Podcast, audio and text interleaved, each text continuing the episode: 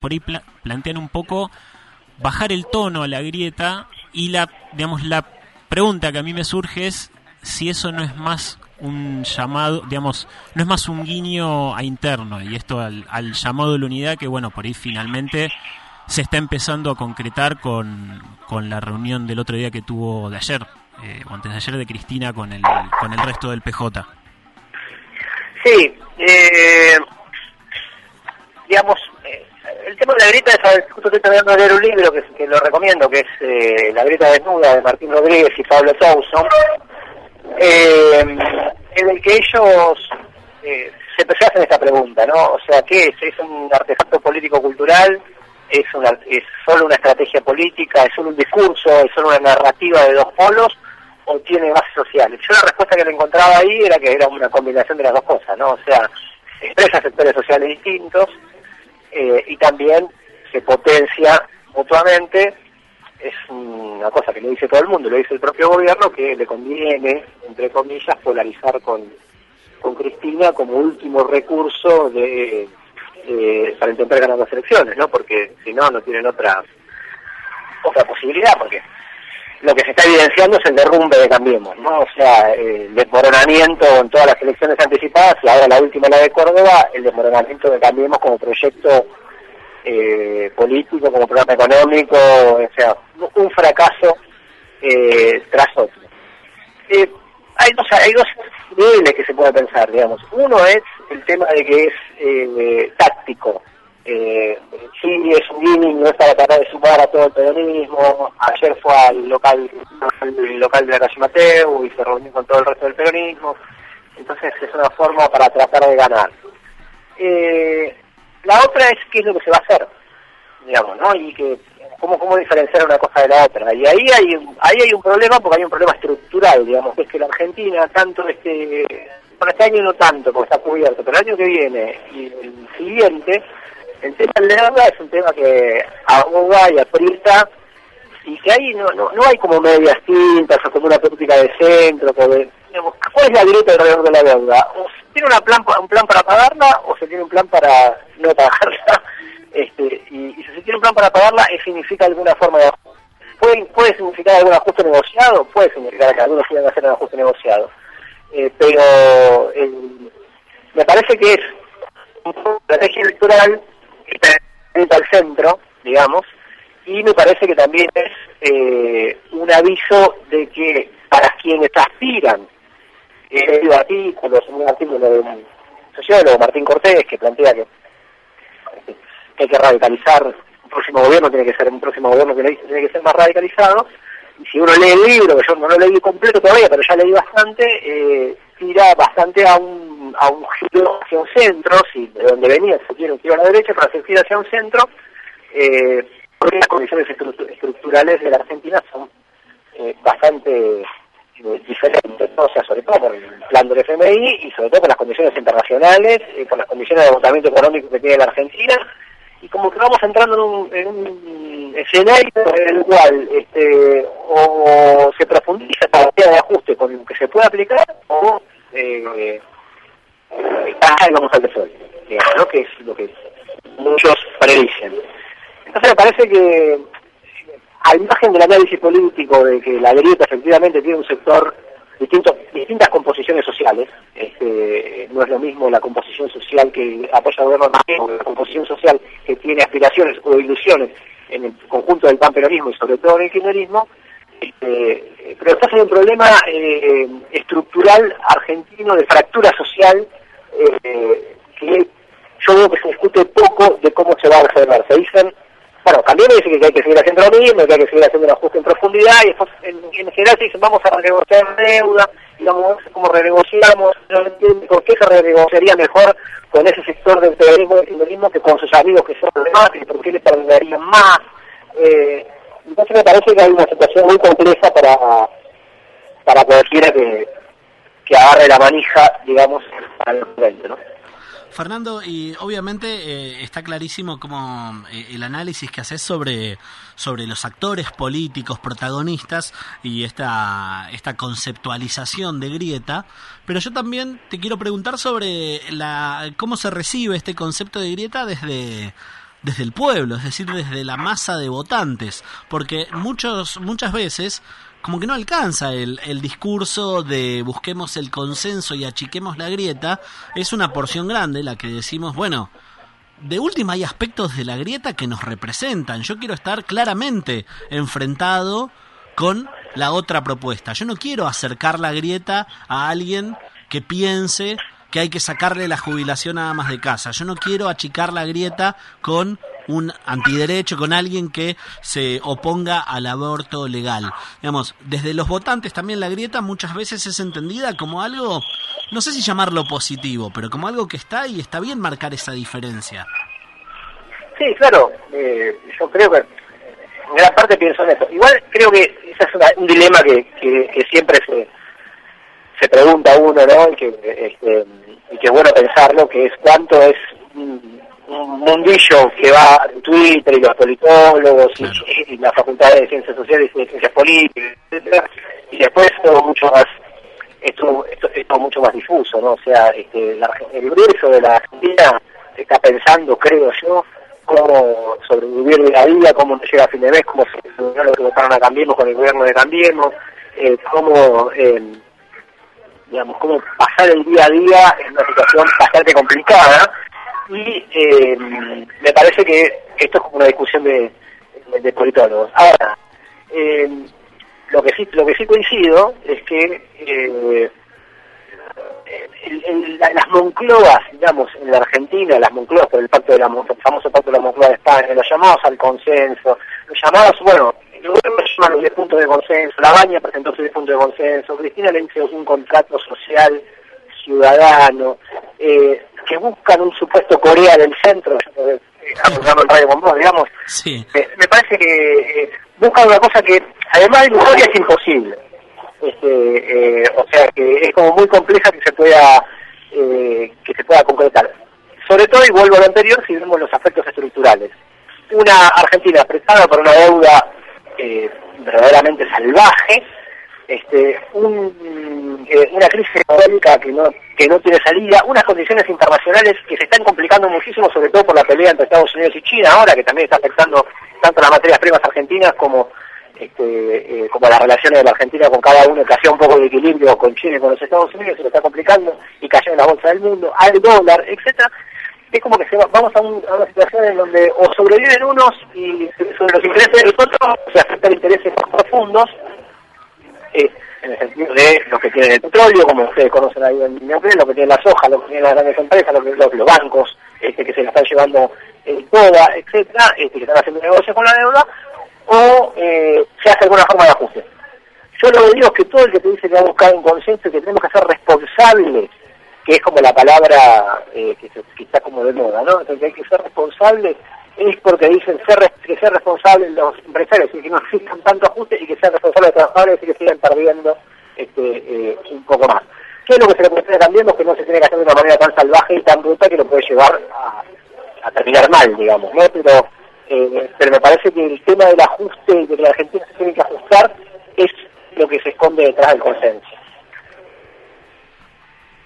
Claro, por eso, bueno, ahí, a ver, en estos, digamos, en situaciones de crisis yo pienso por ahí a veces, eh, digamos, no como le ven la salida, pero si quizás eh, crees que puede llegar un poco a favorecer a, digamos, al frente izquierda o a los partidos que son una tercera o que puede llegar a ser realmente una tercera opción y no algunas que se barajan como por ejemplo el caso de la Baña que termina quedando por afuera incluso del, del llamado al consenso o a la unidad que se plantea, bueno, Labaña, Urtubey, Massa que, que está un poco ahí en la duda, que le están llamando desde dentro del peronismo, pero no termina, por el momento no se define. Digamos, ¿crees que esto puede igual, digamos, puede llegar a en las próximas elecciones a nivel nacional, sobre todo teniendo en cuenta el crecimiento que han tenido en los últimos años a nivel electoral? Sí, eh, no sé si tanto se va a apresar inmediatamente electoral. Eh, de hecho, Neuquén estuvo bastante bien, ustedes conocer esa realidad ahí, o sea, como que el frente de izquierda en el marco de polarizaciones o de, de esta grieta defendió su espacio, mantuvo sus legisladores en la, legislatura, en, Santa Fe no también, este, en Córdoba mantuvo cierto espacio pero retrocedió un poco, muy probablemente en Jujuy este, eh, o Mendoza nos vaya bastante mejor en términos del espacio histórico que tienen. Eh, sí, es un actor político que, está presente y todo lo demás. Ahora, digamos, que tiene presencia política y, es muy difícil que se retroceda de eso. Ahora, eh, yo creo que la pelea de la izquierda, la pelea electoral parlamentaria de la izquierda siempre está muy ligada a la eh, lucha social extraparlamentaria, ¿no?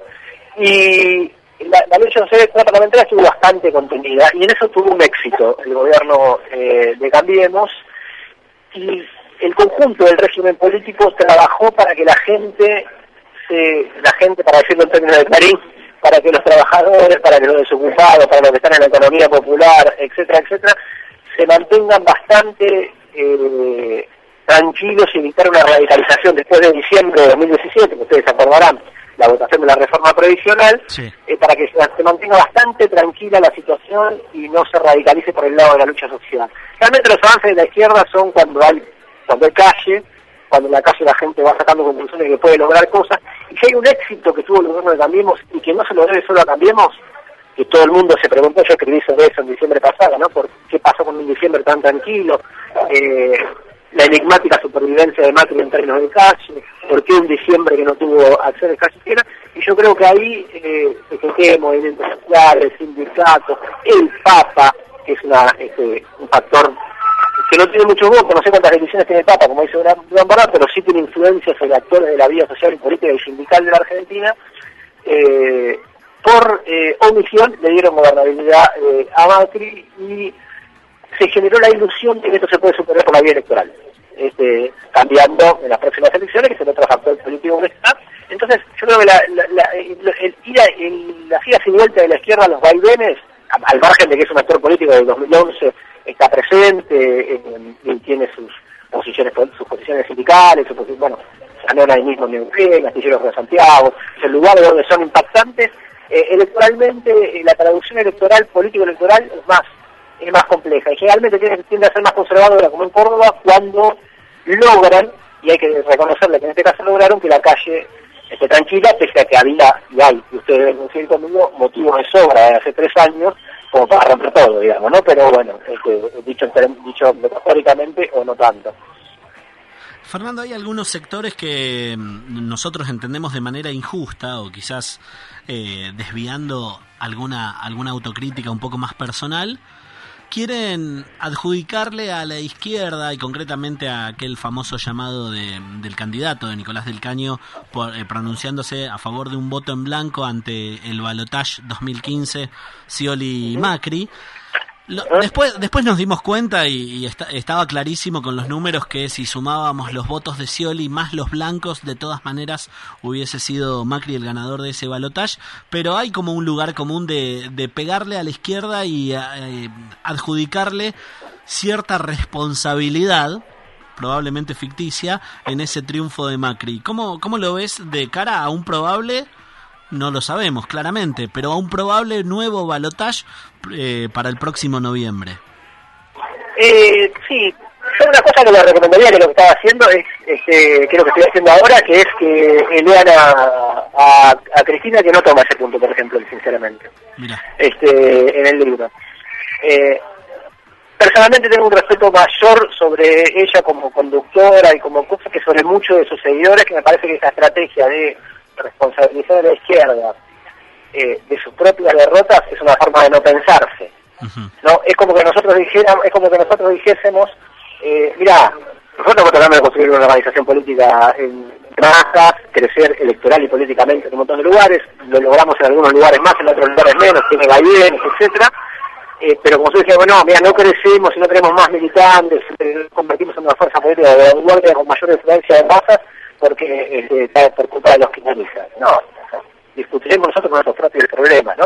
Al margen de lo que vos decís, de números, eh, no, no, no, la base de Macri, yo creo que si uno analiza la larga marcha que se da desde el año 2001, cuando el kirchnerismo asume, y esto lo tomé un poco en el último editorial, cuando el kirchnerismo asume como un, eh, tratando de dialogar con la impronta del 2001, con una Argentina contenciosa, y hablaba de los piquetes como la las tensiones del crecimiento, de la latinoamericana, y la patra grande, el imperialismo y el alca del carajo, etcétera.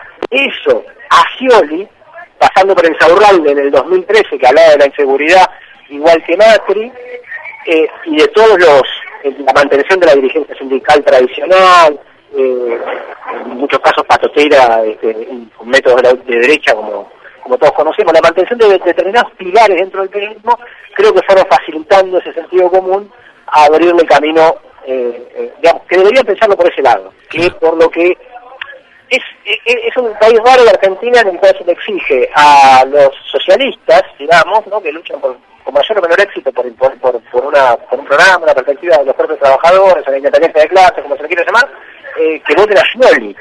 Ni siquiera te dicen un Lula, ¿no? Te dicen que voten a Scioli. Eh, pero bueno, el, el, el punto es que depende de las circunstancias. Por ejemplo, en Brasil, como efectivamente hubo una proscripción abierta, Lula preso este, eh, injustamente eh, por digamos, violando todos los derechos democráticos de, elegir su propio candidato a, los propios trabajadores, al pueblo brasileño, terminamos llamando al apoyo, y, venía, y estando Bolsonaro enfrente, terminamos llamando al apoyo político y al voto inclusive, este, eh, a, el apoyo político, pero al voto como rechazo a Bolsonaro en el caso de Brasil. En el caso de Argentina no lo consideramos. Y me parece que lo importante antes de pensar el balotaje, si es que va a haber balotaje, algunos dicen que puede llegar a ganar en primera vuelta, alguien, este, me parece que todo eso saca la discusión de cómo solucionamos los problemas que tiene la Argentina. O sea, cómo, cómo, este, qué programas se presentan de salida a este hundimiento general que en eso coincidimos todos que tenemos. Yo creo que eso hay que discutirlo hacia las pasos, eso hay que discutirlo hasta octubre y después, de acuerdo a las condiciones políticas en la que en la que se den, si hay un balotaje entre dos peronistas, por ejemplo, este, la Baña y Cristina, aunque no sé cuán peronistas son cada uno, pero somos entre las dos coaliciones peronistas, este, o si es que está que enfrente, en qué condiciones, cómo actúa la justicia, bueno, un montón de cosas que me parece que antes había que discutir programáticamente eh, antes de la salida fácil de decir, ¿qué harían ustedes en Tomatash, este, donde tenés a Hitler y a tal? Eh, igual, no sé, discutamos la situación concreta en el momento concreto.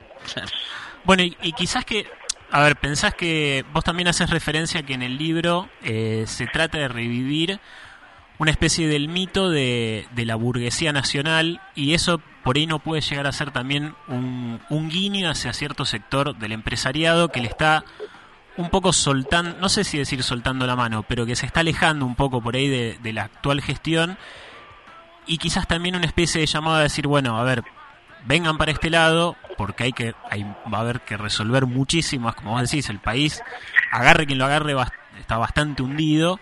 Y no puede ser también un, también un, llamado a, ver cómo poder sacarlo a flote y, arreglar en el desastre en el que nos van a dejar. Eh, de hecho, da el ejemplo de José Gelbar, que era de la Confederación General Económica, y fue el, el respaldito, creo que era el libro de María Suárez, que daba de Gelbar en el 73, este, 74, 75, cuando fue el, los años del pacto social. Eh, lo que yo descubrí es, digamos, al margen de los...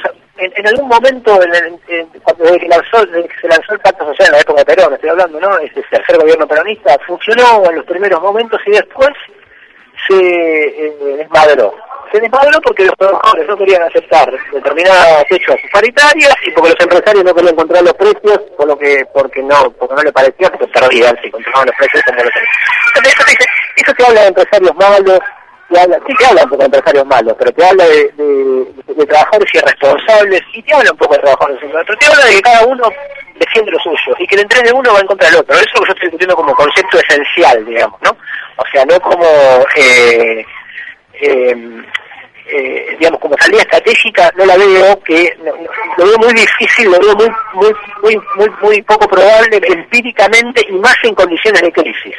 En donde tenés al FMI, y que de hecho ahí, digamos, ¿en qué lugar ocupará el FMI en ese pacto social? Siente y dice, bueno, acepto que determinados hospitales ganen, que tales pierdan. Ahora el FMI está imponiendo que se le saque las jubilaciones a las amas de casa Sí. eso estamos discutiendo, digamos. Sé, se la van a sentar a la y porque está Cristina enfrente. Eh, entonces yo creo que ahí hay una dinámica social y política eh, que muchas veces cuando se logró renegociar, que algunos me dicen, bueno, que alguna vez se renegoció, sí, pero se venía de la Argentina hasta 2001. Una traducción política de que acá hubo un hecatombe grande, una crisis profunda y tuvieron que aceptar esas condiciones. Por buenos modales, el impresor no es, bueno ni, no es bueno ni malo, sino que es incorregible, como diría Borges este, eh, malamente sobre, lo, sobre el peronismo, no es ni bueno ni malo, sino que es incorregible, que es que va a pelearse el interés. Y que en ese sentido los pactos sociales están condenados a ese, a ese fracaso. A veces triunfan, me lo, me lo discutían en Twitter en estos días, obviamente después de un, gran ajuste, como que hubo en la Argentina en el 2002, condiciones internacionales que sean favorables, o en el 89, la Argentina también entró en una crisis terrible, funcionó el consenso de la, de la eh, convertibilidad, después funcionó la devaluación de la vista, que se valorizaron los salarios de forma y hubo un crecimiento posterior y hubo alguna forma redistributiva, siempre desde más abajo. Siempre desde que empezaba con 15% de pobreza, este, o 10, 12 en el año 89 cuando se entregaba la caja PAN, a 30, 25, 30 que nunca bajó incluso durante la década ganada. Entonces yo creo que hay que discutir eso a largo plazo y que en ese sentido pactos sociales, eh, digamos, nosotros decimos radicalicemos la grieta en el sentido de lucha de clases, si lo podemos traducir de alguna manera, radicalicemos la lucha porque si no, a mediano plazo terminamos perdiendo. ¿ya? Bueno, Fernando, eh, nuevamente mil gracias por, por el tiempo, por, por el análisis. Eh, te, te seguiremos escuchando y leyendo en las editoriales que, co- como decía al principio, las recomiendo enormemente y que, bueno, nos sirven también mucho de, de material para las cosas que vamos charlando con Seba, tanto dentro como fuera del aire. Eh, Sí, abrazo no, enorme. No, sé- no si se escuchó mucho ruido, pero no, me, me encontré en el bar más tranquilo que nada en la calle. Este, y, y en ronda, bueno, la- no sé si vieron el nuevo ronda de editores que hay. Este, Mario Dólar tuvo el punto bueno que llevaba a Vento Argentino en la izquierda, el nuevo ronda de, de editores conducido por Clara Mariño. Este, eh, van todos de un solo lado de la grieta. se volvió, se volvió un programa tremendamente aburrido que seguro que no lo deben registrar ustedes, pero bueno. La verdad que no, la verdad, No, sinceramente no. Bueno, Fernando, gracias. Y, y esto, solo a título personal, mandale un beso grande de parte de Alejo a, a Malena. Le mando, bueno, Dale, mucha, muchas muchas gracias. a ustedes. Gracias, Fernando, un abrazo. Abrazo. Linda charla, linda charla Colo con, con Fernando Rosso, a quien siempre recomendamos leer, recomendamos escuchar y obviamente eh, dijimos, en Neuquén su programa de radio sale, Sí. así que búsquenlo los domingos a la noche, que, que, que- que siempre es, es muy claro en los conceptos. Sí, sí, como decíamos, me parece que es, es interesante leerlo. Yo siempre creo que eh, hay que tener como ciertos editorialistas de todos los eh, espacios y aspectos políticos e ideológicos y claramente, por lo menos de la izquierda, a Fernando lo, recomiendo muchísimo. Es muy respetado también, incluso, sobre todo dentro de gente que no, no comparte eh, su base ideológica. Para quienes lo quieran seguir en Twitter es arroba rosofer, roso con doble S. Perfecto, son las 9 y 39, casi las 10 menos 20. Vamos a ir una pausa y volvemos con la parte final de Los Extraños. No se vayan, porque hoy vuelve un bloque que nos llena de alegría. Hoy vuelve, ya, en minutos, el Bailando Descalzo desde Rosario con la producción y la concreción de nuestro querido amigo Lucas Canalda. Ya venimos.